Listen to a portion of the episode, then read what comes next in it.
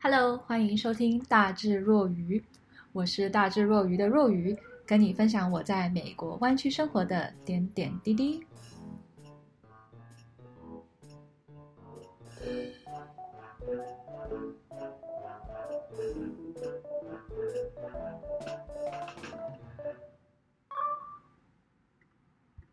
今天我想来聊聊疫情中的大家，疫情中的你心情还好吗？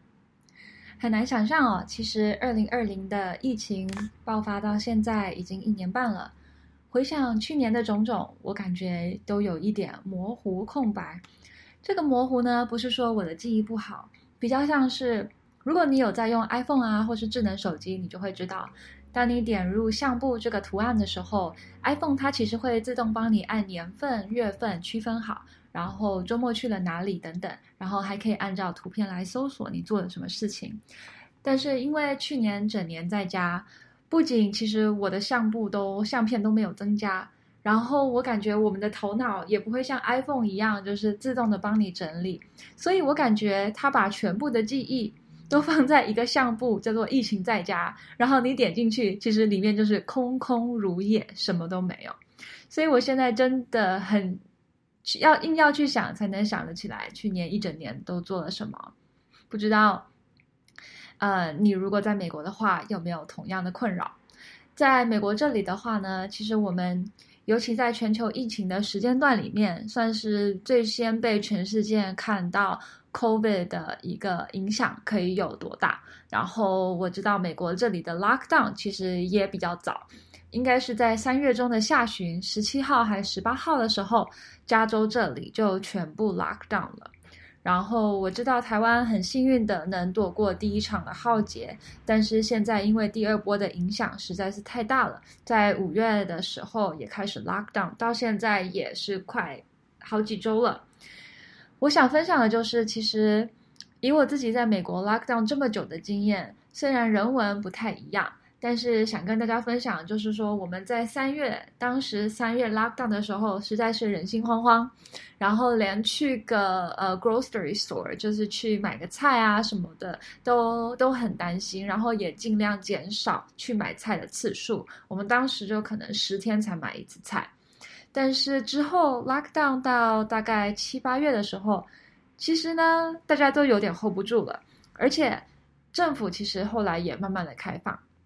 我们当时就是也是一直很想要出门，然后很想要去餐厅吃饭。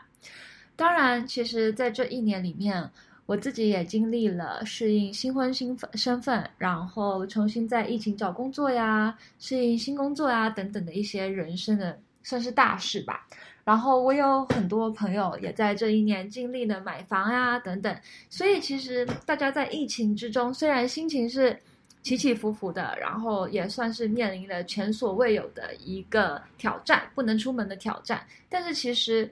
life is still going on，很多事情它还是会发生。现在虽然说我们美国这边还不能算是完全的脱离疫情的苦海。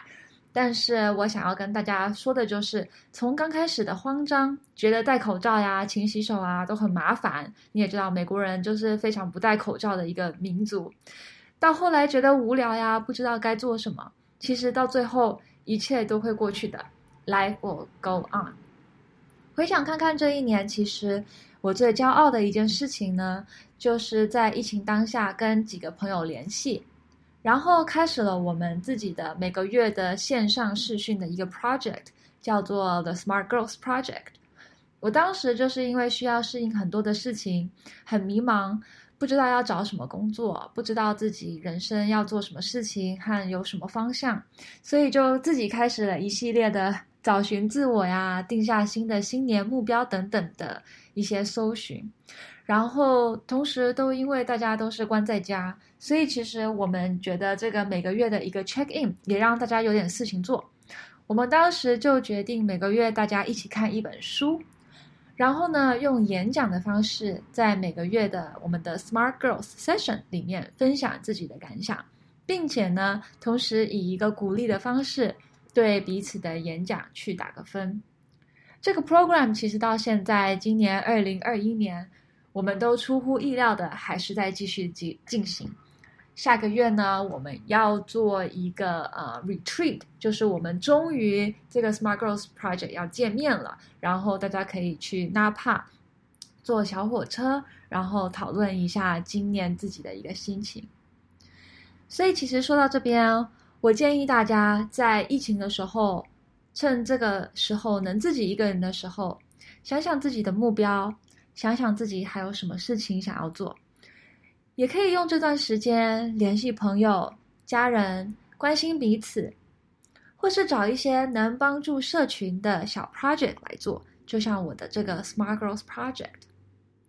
或是呢，看一本书，我也可以把我们去年在 Smart Girls 里面找的书来分享给大家。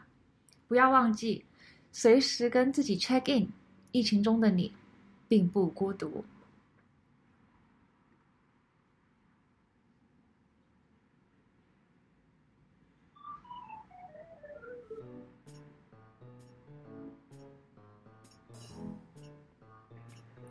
如果你喜欢我的 podcast，记得 subscribe 这个 channel 大智若愚。如果你有任何想法想要跟我来分享，欢迎来信 joyuhou at gmail dot com。我们下次见，拜拜。